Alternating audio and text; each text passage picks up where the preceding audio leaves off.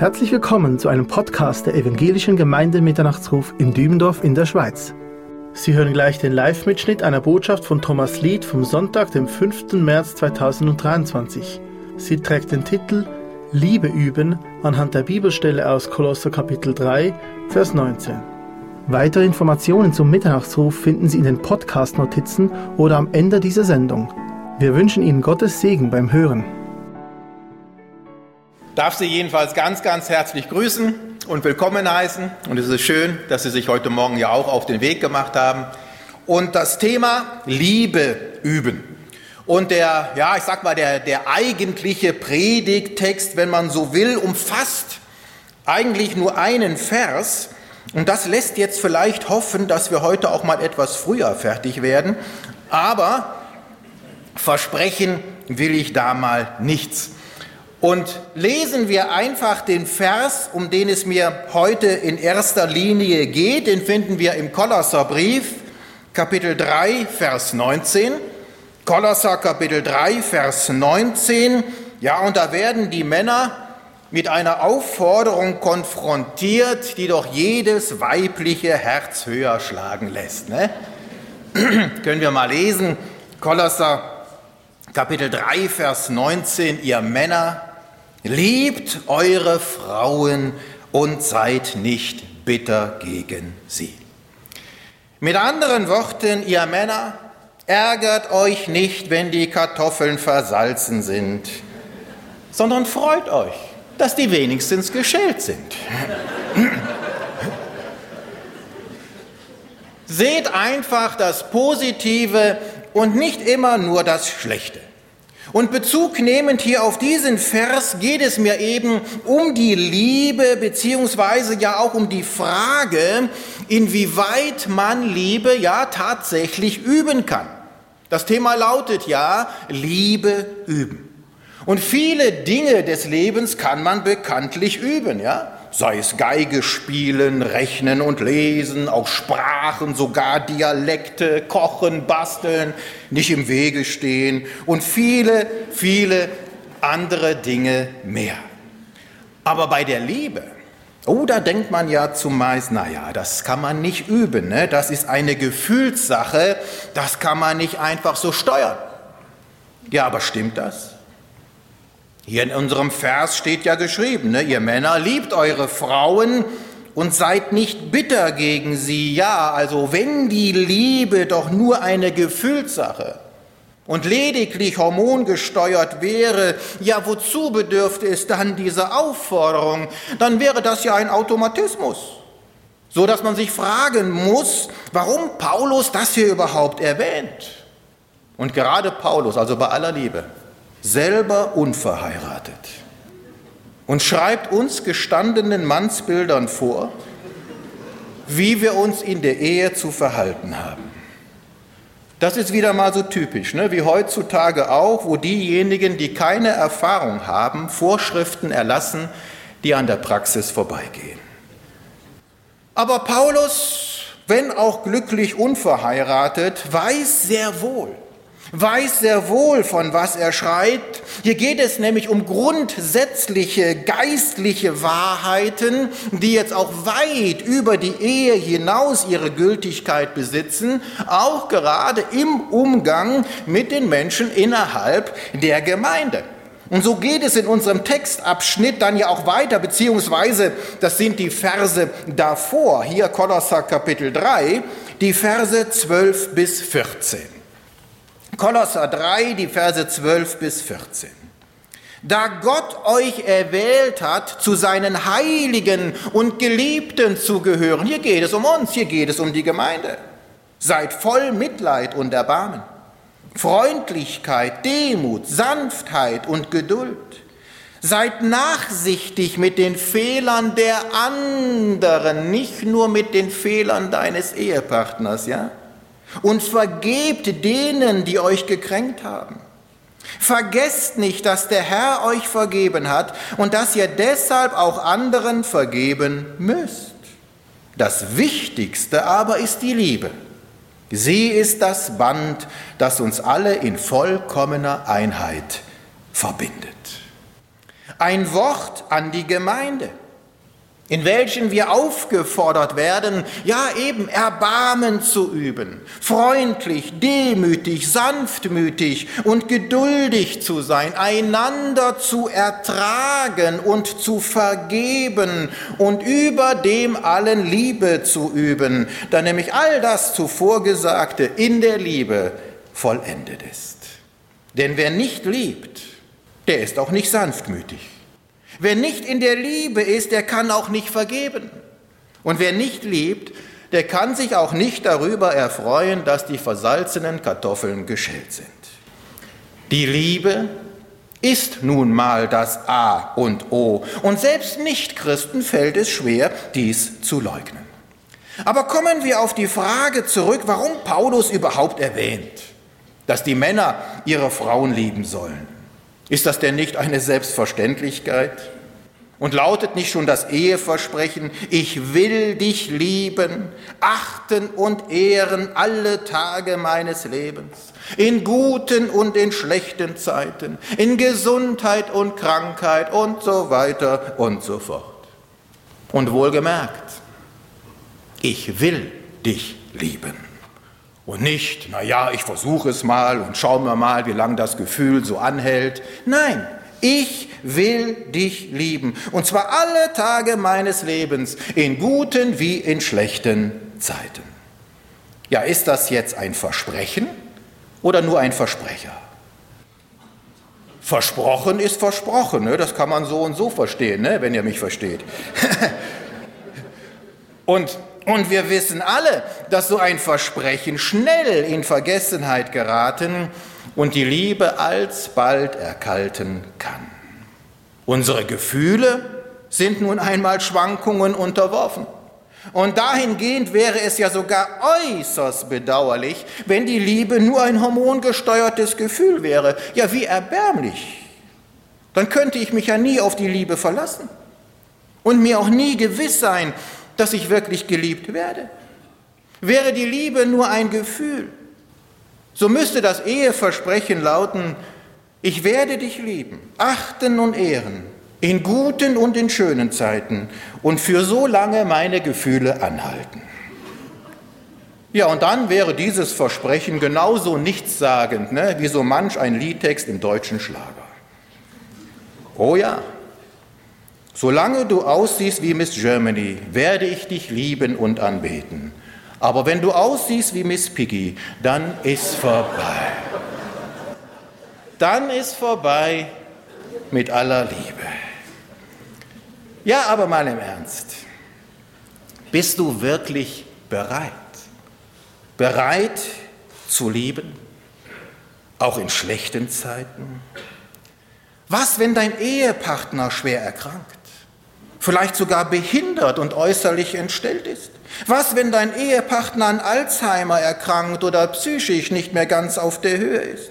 Was, wenn dein Ehepartner eben nicht mehr derselbe ist, mit dem du schöne Jahre verbracht hast? Hörst du dann nur noch auf deine Gefühle, auf deinen Verstand oder gar auf das, was andere dir raten? Also ich weiß ganz konkret von einem Fall, wo es kurz vor der Silberhochzeit zur Trennung und später schließlich auch zur Scheidung kam, weil der Psychologe der Frau riet, die wegen einem Burnout bei ihm in Behandlung war, denken Sie doch nur mal an sich. Machen Sie das, was Sie wollen. Ihre, El äh, ihre, ihre, Kinder sind ja jetzt groß und alt genug, ja, sie haben sich lang genug um ihren Mann und um ihre Kinder gekümmert. Verwirklichen Sie sich doch einfach mal selbst. Ja, diese Ehe hätte nicht auseinandergehen müssen.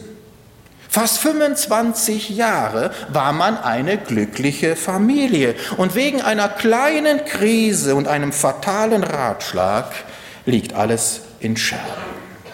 Willst du deinem Ehepartner treu bleiben und lieben, bis der Tod uns scheidet, oder willst du dich selbst verwirklichen? Hier geht es um das Wollen und nicht um Gefühle.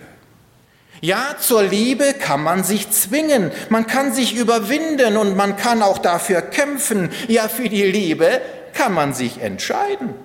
Die Liebe ist mehr als nur ein Gefühl und die Liebe ist auch nicht reduziert auf den Körper. Liebe ist ein Zustand. Liebe ist ein Geschenk. Liebe ist eine Hingabe, eine Darbringung und eine ganz bewusste Entscheidung. Ja, die Liebe, um die es auch hier in unserem Text geht und die wir praktizieren und einüben sollen, ist nicht zu vergleichen mit dieser oberflächlichen und menschlichen Liebe, die oftmals so egoistisch und so halbherzig daherkommt. Ja, überall dort, wo Menschen zusammenleben, zusammen wohnen, zusammenarbeiten, gemeinsam Sport treiben, gemeinsam in die Ferien fahren oder was auch immer, kann aus Liebe sehr schnell Hass werden und die Sympathie der Zuneigung und, also, und die Sympathie und Zuneigung dem Groll und der Missgunst weichen. Ja, es ist nämlich ein Unterschied ob du dich mit deiner besten Freundin ja immer wieder mal triffst und gemeinsam etwas unternimmst oder vier Wochen lang das gleiche Zimmer teilst. Nicht selten genug werden aus besten Freunden Rivalen und aus besten Freundinnen Feinde, wenn man über einen längeren Zeitraum auf engstem Raum zusammen ist. Und das ist im Übrigen auch innerhalb der Ehe nicht zu unterschätzen dass es auch innerhalb der Ehe und innerhalb der Familie gewisse Freiräume bedarf und man nicht zu sehr klammert. Ja, natürlich muss die Ehe, natürlich muss die Familie alleroberste Priorität haben, gar keine Frage. Aber sowohl dem Mann als auch der Frau tut es manchmal einfach gut wenn man darüber hinaus auch noch einen externen Freundeskreis und einfach auch mal Zeit für sich selber hat. Aber ich will mich jetzt gar nicht hier als Eheberater aufspielen, denn äh, dafür wäre ich ohnehin nicht die geeignete Person, sondern einfach dieses Liebe üben. Liebe üben in den Fokus stellen. Und kommen wir somit zurück auf den Umstand, ja, dass die menschliche Liebe, die oftmals eben nur so gefühlsbasiert ist, dass diese menschliche Liebe schnell erkalten und sogar in Hass umschlagen kann. Und es ist erschütternd. Es ist erschütternd, wie auch unter bibelgläubigen Christen Lieblosigkeiten vorherrschen, dessen man sich eigentlich schämen sollte. Nicht wenige Trennungen, sei es von einer Gemeinde oder einem christlichen Werk, waren und sind begleitet mit Unfrieden, übler Nachrede und spitzer Zunge. Und wenn man dann das Wort hier aus Kolosser Kapitel 3 zitiert, vergesst nicht, dass der Herr euch vergeben hat und dass ihr deshalb auch anderen vergeben müsst. Ja, so hat man das Gefühl, das hätte man jetzt genauso gut seinem Eisschrank erzählen können. Und auch hier, innerhalb unserer Gemeinde, in dieser ach so ehrenwerten Zionshalle, ja, werden wir hier und da mit Lieblosigkeiten konfrontiert. Ja, schon so manch einer wurde vielleicht bitter enttäuscht, weil er glaubte, sich hier beim Mitternachtsruf oder auch bei uns im Seniorenzentrum im Paradies auf Erden zu befinden und sehr schnell erfahren musste, dass es hier auch nur so von begnadigten Sündern wimmelt, deren alte Kreatur immer wieder mal aufblitzt. So unter dem Motto, ich kann auch anders als freundlich. Und ohnehin fällt es uns nicht schwer, tausend Gründe zu finden, um jemanden nicht zu mögen. Ja, die eine, die ist einem zu geschwätzig, der andere zu schweigsam. Der eine zu dominant, die andere zu aufgetakelt. Bei dem passt mir das nicht und bei ihr jenes nicht. Aber versuch es doch einfach mal andersherum. Versuch doch mal deinem Gegenüber in Sanftmut, mit Geduld, in Freundlichkeit, in Demut und mit ganz, ganz, ganz viel Liebe zu begegnen. Und so gilt die Aufforderung des Paulus, ihr Männer liebt eure Frauen und seid nicht bitter gegen sie, uns allen. Im generellen Umgang mit unseren Mitmenschen und unseren Geschwistern. Ja, ich erinnere an die Aussage aus Kolosser Kapitel 3. Das Wichtigste aber ist die Liebe. Sie ist das Band, das uns alle in vollkommener Einheit verbindet. Aber da kann man natürlich jetzt einwenden, halt, halt, halt. Das sind zwar schöne Worte, sicherlich auch gut gemeint, aber ich kann doch nicht einfach so lieben. Liebe ist eine Herzensangelegenheit. Liebe kann man nicht von oben diktieren und befehlen. Liebe beruht auf Gegenseitigkeit. Und wenn ich den nicht mag, ja, dann ist das halt so. Gegen diese meine Gefühle kann ich nicht ankämpfen. Ja, aber ist das wirklich so? Oder anders gefragt, kann man sich Liebe nicht doch aneignen? Kann man Liebe nicht doch üben? trainieren und in der Liebe wachsen? Ja, ist es letztendlich nicht sogar möglich, Menschen zu lieben, die ich von meinem Gefühl her gar nicht mag? Kann man sich Liebe vielleicht sogar angewöhnen? Ja, lautet die Aufforderung Gottes nicht, liebt eure Feinde? Und tut Gutes denen, die euch hassen, also das ist doch wahrlich nicht normal und auch entgegen jedem menschlichen Gefühl. Deswegen muss es ja auch geübt werden. Es muss gewollt werden. Also nochmals, hier in unserem Text werden die Männer aufgefordert, ihre Frauen zu lieben. Das ist praktisch ein Befehl. Und zwar in allen Lebenslagen, also nicht nur während der Hochzeitsnacht und bis zu zwölf Monaten danach. Nein, die Liebe, sie kennt kein Ablaufdatum. So wie es im Hohelied der Liebe geschrieben steht in 1. Korinther Kapitel 13, Vers 8, die Liebe hört niemals auf. Und das ist auch ein Beleg dafür, dass die Liebe eben mehr, weitaus mehr als nur ein Gefühl ist. Denn Gefühle, Gefühle schwinden dahin, hören auf oder kehren sich um. Und dahingehend ist auch beides richtig. Und auch das Faszinierende an der Liebe, dass die Liebe nämlich tatsächlich, ja, ein unbeschreibliches Gefühl ist, das einfach da ist und nicht erklärt werden kann, aber andererseits eben tatsächlich geübt, angewöhnt, praktiziert und antrainiert werden muss. Ja, man kann und man muss in der Liebe wachsen, damit diese eben nicht verkümmert wie ein Gefühl. Und folglich ist die Liebe auch eine ganz bewusste Willensentscheidung. Die Liebe ist ein Geschenk, eine Hingabe und die Liebe ist so etwas wie eine Bringschuld. Bei der Liebe geht es nämlich weniger um das Nehmen als vielmehr um das Geben. Und ein Stück weit kann man die Liebe dahingehend auch mit dem Glauben vergleichen. Ja, einerseits ist uns der Glaube geschenkt. Nicht zu beschreiben, nicht zu erklären. Es wurde uns dargebracht und ich weiß bis heute nicht warum. Warum ich überhaupt glauben darf, ja, das ist Gnade, das ist ein Geschenk Gottes. Aber gleichzeitig ist der Glaube auch eine bewusste Entscheidung. Und wir sind aufgefordert, im Glauben zu wachsen, im Glauben auszuharren, diesen zu praktizieren und nicht müde darin zu werden. Ja, auch den Glauben kann ich mir angewöhnen, indem ich in diesem Glauben tagtäglich lebe und diesen tagtäglich anwende. Ja, mich eben ganz bewusst für den Glauben entscheide. Einmal grundsätzlich, sagen wir, durch meine Bekehrung, aber dann immer wieder auch aufs Neue, durch mein praktisches Glaubensleben im Alltag. Und je mehr ich mich jetzt vom Geist Gottes bestimmen lasse, je mehr ich dem Geist Gottes in meinem Herzen Raum lasse, ja umso tiefer und fester ist auch mein Glaube. Und mit der Liebe ist es eigentlich genauso. Ja, ich kann mir die Liebe angewöhnen, indem ich diese tagtäglich praktiziere und mit ihr lebe. Ja, ich entscheide mich für die Liebe. Einmal grundsätzlich, sagen wir, durch die Verlobung oder durch die Hochzeit. Und dann immer wieder aufs Neue in meinem praktischen Eheleben.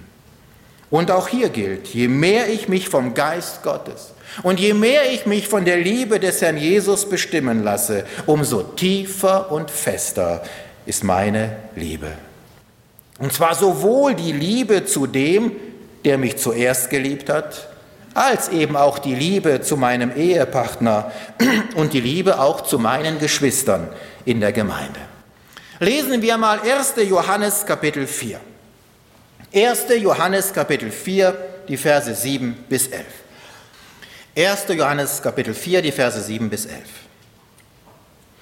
Geliebte, lasst uns einander lieben, denn die Liebe ist aus Gott.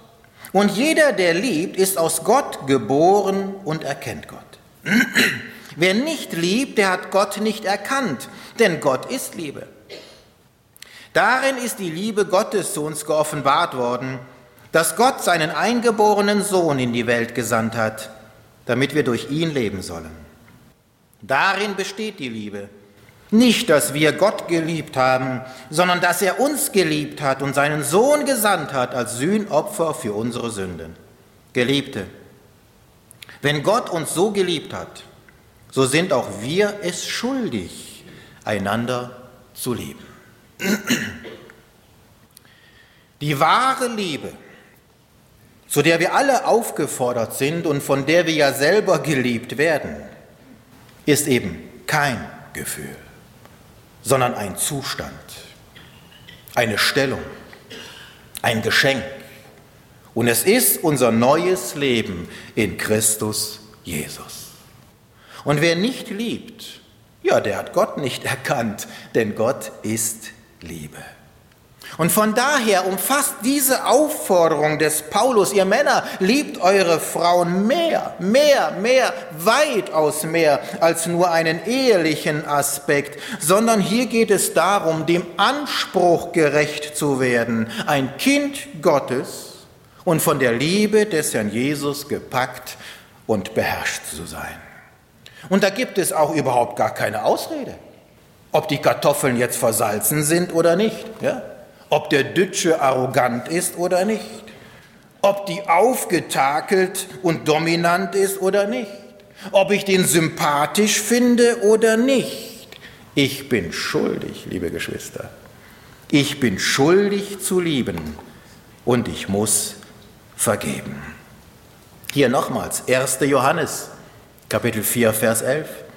Geliebte, wenn Gott uns so geliebt hat, so sind auch wir es schuldig, einander zu lieben. Kolosser Kapitel 3, Vers 13. Vergesst nicht, dass der Herr euch vergeben hat und dass ihr deshalb auch anderen vergeben müsst. Wir haben eine Bringschuld.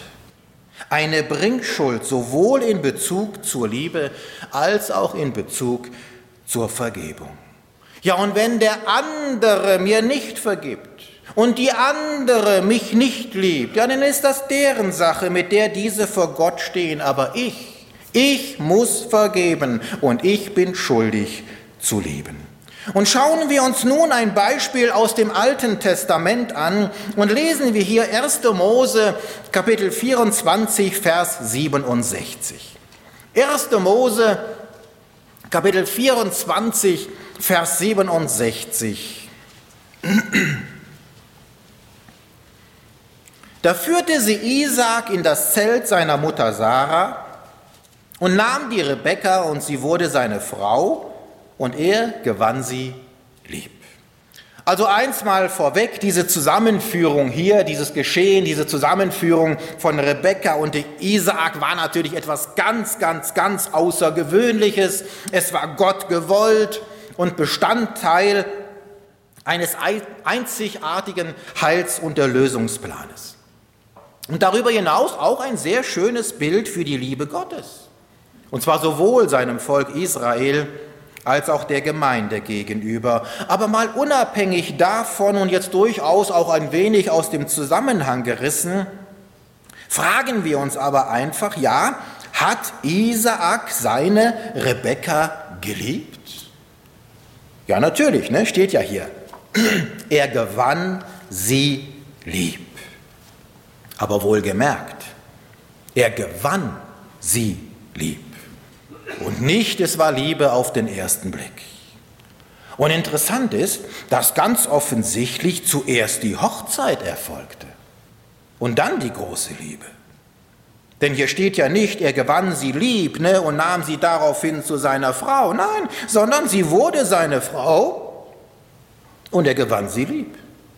Ja, müsste es denn nicht umgekehrt lauten? Also wenn ich mich recht erinnere, war es bei mir anders. Ich, ich habe mich zuerst verliebt und daraufhin erfolgte dann die Verlobung, die Hochzeit und das ganze Programm. Ja. Hei, hei, hei. Ja, und meine, meine zukünftige, die hat auch nicht gesagt, ja, dann lass uns mal heiraten und vielleicht habe ich dich dann irgendwann auch mal lieb. Nein, es war Liebe und daraufhin erfolgte die Hochzeit. Ja, und Isaac? Isaac hat seine Rebekka nicht auf einer Wanderfreizeit kennengelernt und noch zwei Jahre auf Probe mit ihr zusammengelebt. Nein, sondern ihm wurde diese Frau zugeteilt. Darf ich dir vorstellen, Rebekka, deine Braut? Ja, schön zu wissen, ne? Und, und erst mal die Frau. Also das muss doch erschütternd sein, wenn man einfach einen Mann zugeteilt wird, für den man gar nichts empfindet. Und mit dem sollst du jetzt den Rest deines Lebens verbringen und auch noch Kinder in die Welt setzen? Ja, da muss man sich ja nicht wundern, dass so manch eine Frau so tut, als wäre sie ein Mann.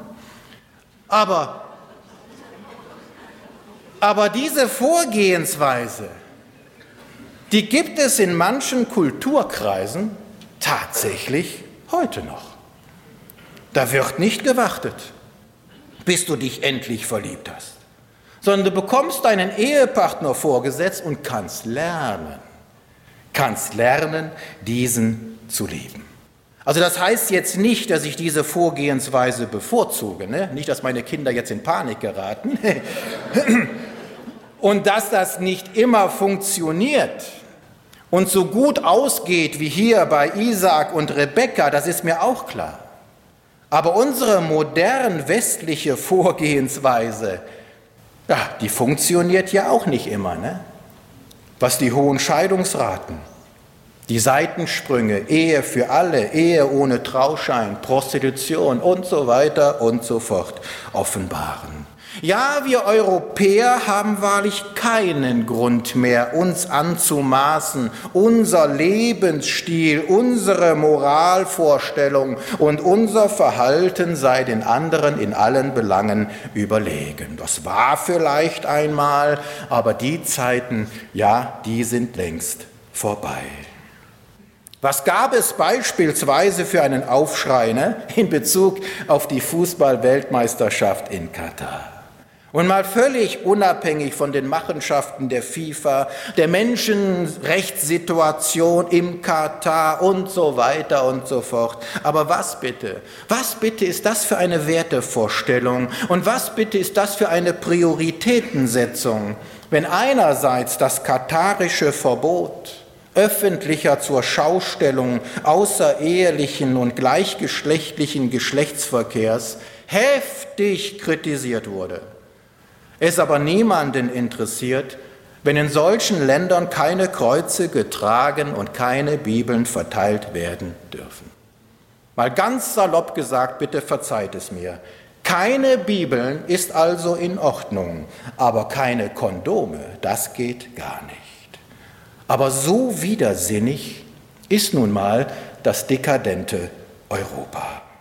Aber ganz schnell hier zurück zum Thema. Wir wollen schließlich Liebe üben. Und ich bin davon überzeugt, dass man seinen Ehepartner ja tatsächlich sehr wohl lieben lernen kann, auch wenn man diesen noch nicht oder vielleicht eben nicht mehr liebt.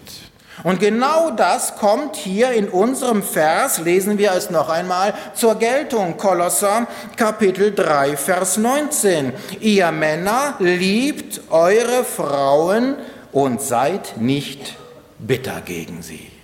So, und da halten wir jetzt kurz inne.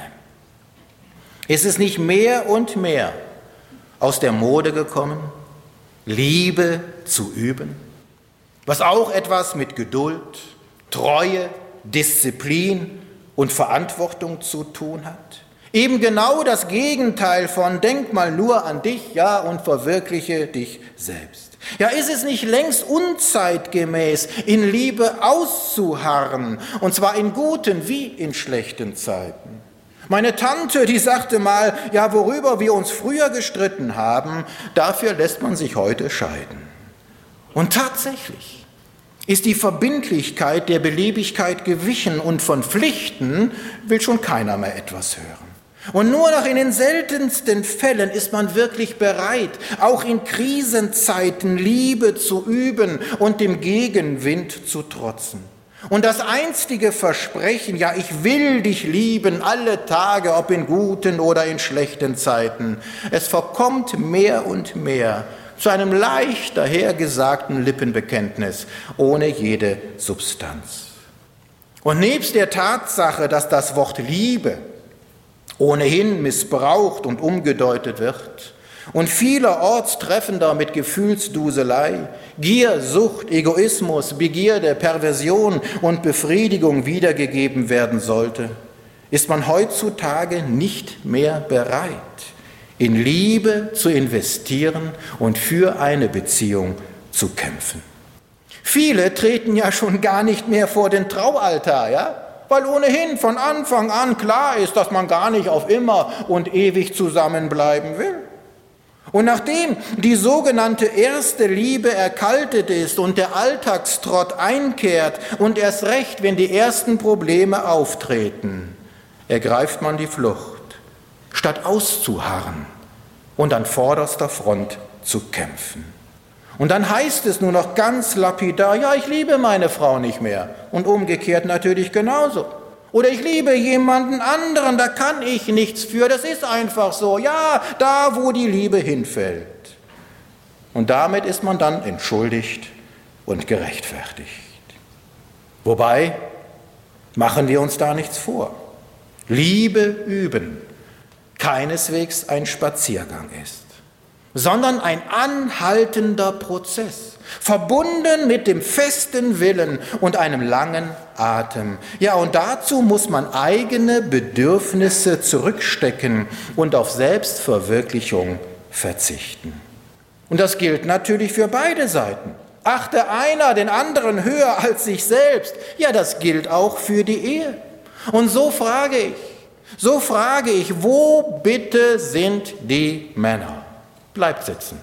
Wo bitte sind die Männer, die noch für ihre oder für die Liebe zu ihrer Frau kämpfen, wenn sie merken, das Gefühl schwindet, aus welchen Gründen auch immer? Kämpfen indem sie ins Gebet gehen, kämpfen, indem sie ihr Herz öffnen und von ganz neuem auch bewusst und gewillt Liebe üben und in ihre Ehe investieren, mit Gottes Hilfe natürlich. Und wo bitte sind die Frauen? Ein Vers vorher. Hier, lest nochmal, Vers 19. Ihr Männer, liebt eure Frauen und seid nicht bitter gegen sie. Und ein Vers zuvor, hier, Kolosser 3, Vers 18. Ihr Frauen, ordnet euch euren Männern unter, wie sich's gebührt im Herrn. Das ist ein Aspekt, den wir auch nicht unterschlagen wollen. Denn beide Seiten stehen in der Pflicht, auf die Bedürfnisse des Ehepartners einzugehen, ja sich hinzugeben und die eigenen Interessen hinten anzustellen. Und ich will jetzt gar nicht näher auf diese Unterordnung eingehen, denn das wäre eine gesonderte Betrachtung wert. Aber einfach nur mal so ganz kurz gesagt, ja, wir Männer, wir sind aufgefordert, unsere Frauen zu lieben. Da geht es also nicht um Herrschsucht. Da geht es nicht um Willkür, da geht es nicht um Unterdrückung, sondern da geht es um eine selbstlose und hingebungsvolle Liebe. Und in Epheser Kapitel 5, Vers 18 lautet die Aufforderung ja sogar, dass der Ehemann seine Frau so lieben soll, wie Christus seine Gemeinde liebt. Boah. Das ist ein Anspruch. Gar keine Frage. Aber die Voraussetzung für eine durch und durch harmonische und gesegnete Ehe. Und auch das ist im Übrigen wieder eine Bringschuld. Ja, so wie Christus ja uns zuerst geliebt hat, so sind auch wir Männer aufgefordert, unsere Frauen zuerst zu lieben.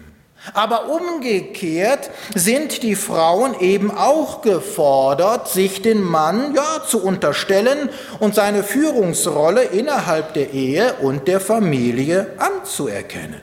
Und eine Frau, die ihren Mann liebt, ja, die wird damit auch kein Problem haben, sich ihrem Mann unterzuordnen, da sie weiß, dass ihr Mann ja ohnehin nur das Beste für sie will und nichts tun wird, ne, was sie verletzt und ihr schadet. Aber es braucht sowohl in der Ehe als auch in der Familie, braucht es so etwas wie eine Rangordnung, damit alles in geordneten Bahnen verläuft. Und letztendlich steht der Mann nun einmal, ja, in dieser von Gott gegebenen Ordnung, in der Verantwortung, innerhalb der Familie nicht nur die Hosen anzuhaben, sondern auch die Zügel fest in seinen Händen zu halten. Ein praktisches, wenn auch banales Beispiel. Wenn der Mann sagt, nein, dieses Sofa kaufen wir nicht, ja, aus welchen Gründen auch immer, dann sollte die Frau das Wort des Mannes auch akzeptieren und sich nicht über diese Entscheidung hinwegsetzen. Auch das ist eine Bringschuld. Umgekehrt ist es natürlich angebracht, dass der Mann seine Frau in die Entscheidung auch mit einbezieht. Ne? Und wenn er seine Frau liebt, wird er ja ohnehin kein Sofa kaufen, was seine Frau überhaupt nicht mag. Also wir sehen, völlig banales Beispiel, aber eine glückliche, nach dem Willen Gottes geführte Ehe verläuft keineswegs automatisch, sondern muss ständig eingeübt und gepflegt werden. Und so fragt euch, ja, das ist jetzt so dieses Schwarz-Weiß, ich weiß, ganz einfach gestrickt, ja, aber so fragt euch bei jedem Konflikt, was ist die Ursache? Liegt es daran, dass die Frau sich nicht unterordnet und sich über den Mann hinwegsetzt? Oder liegt es am Mann, der seine Frau vernachlässigt und nicht bereit ist, ihr jeden Wunsch von den Lippen abzulesen? Ja, und eine ganz starke Waffe für den Kampf, um eine Ehe zu erhalten und eine eminent und wirkungsvolle Trainingsmethode, um Liebe zu üben, sind nebst der Zuneigung, der Geduld, der Unterordnung und der Demut eben das Gebet. Ja, das kommt bei mir selber viel zu kurz. Man sollte unaufhörlich für seinen Ehepartner und für seine Familie beten, beten, beten, beten und nochmals beten. Beten, anstatt sich über seinen Ehepartner ärgern und immer nur das Schlechte zu sehen. Beten, danken, loben und sich der guten Seiten besinnen. Ja, wir sollten nicht aufhören, Gott zu bitten. Herr, lehre mich, Lehre mich, meine Frau zu lieben, und zwar so zu lieben, wie du mich und meine Familie liebst. Und hier geht es eben nicht nur um Romantik und um Erotik, sondern um die sogenannte Agape-Liebe. Ja? Das heißt, diese aufopfernde, dienende und hingebungsvolle Liebe. Genau die Liebe, die der Herr Jesus seiner bluterkauften Gemeinde gegenüber ausübt. Ja, das Verliebtsein zweier Menschen, es mag zwar mit einem Schmetterling im Bauch beginnen, aber spätestens in der Ehe muss diese zu dieser geistlichen, aufopfernden und dienenden Liebe wachsen, wachsen. Und letztendlich kann das nur Gott schenken. Aus uns selbst heraus wären wir dazu gar nicht fähig. Aber wie beim Glauben so ist uns dieses Geschenk bereits gegeben. und es gilt lediglich noch in Anspruch genommen zu werden. Das Wichtigste aber ist die Liebe. Und so schlage ich abschließend noch einmal kurz die Brücke zu uns und unseren Umgang auch hier miteinander, auch hier bei uns in der Gemeinde, ja ob verheiratet oder unverheiratet. Denn wie ich es bereits gesagt habe, gilt diese Aufforderung zur Liebe auch im Umgang mit unseren Glaubensgeschwistern. Und so möchte ich uns einfach gegenseitig auch ermutigen, tatsächlich Liebe zu üben, in Liebe zu investieren und ganz bewusst auch dafür zu beten, dass wir unsere Geschwister in Liebe begegnen und nicht bitter gegen diese sind. Denn genauso wie man Liebe üben und sich aneignen kann, so kann man sich Hass, Groll, Argwohn, Neid und Unzufriedenheit auch abgewöhnen. Und ich bin davon überzeugt, dass wir selbst am meisten davon profitieren, wenn wir vergeben und wenn wir Liebe üben. Also nehmen wir das mit, auch wenn wir jetzt auseinandergehen, üben Sie Liebe und denken Sie daran, dass Sie ja selbst von unserem treuen Gott und Herrn Jesus Christus geliebt werden. Und so schließe ich mit diesem Abschnitt hier, Kolosser Kapitel 3, die Verse 12 bis 15. Und Sie dürfen dazu jetzt einfach mal aufstehen. Ganz einfach, um das bewusst aufzusaugen um das zu verinnerlichen, was hier geschrieben steht. Dass wir diesen Abschnitt nicht einfach so oberflächlich runterrasseln und lesen, nein, sondern dass wir es wirklich in unser Herz sacken lassen. Es ist ja gar nichts Neues, was da steht, aber es wäre schön, es würde unser Herz ganz neu entflammen. Lesen wir Kolosser 3, die Verse 12 bis 15. Da Gott euch erwählt hat, zu seinen Heiligen und Geliebten zu gehören. Seid voll Mitleid und Erbarmen, Freundlichkeit, Demut, Sanftheit und Geduld. Seid nachsichtig mit den Fehlern der anderen und vergebt denen, die euch gekränkt haben. Vergesst nicht, dass der Herr euch vergeben hat und dass ihr deshalb auch anderen vergeben müsst. Das Wichtigste aber ist die Liebe. Sie ist das Band, das uns alle in vollkommener Einheit verbindet. Euren Herzen wünschen wir den Frieden, der von Christus kommt. Denn als Glieder des einen Leibes seid ihr alle berufen, im Frieden miteinander zu leben. Und seid immer dankbar. Mag der Herr es schenken. Dieser Podcast wurde produziert vom Missionswerk Mitternachtsruf. Schnitt und Redaktion Joshua Keller.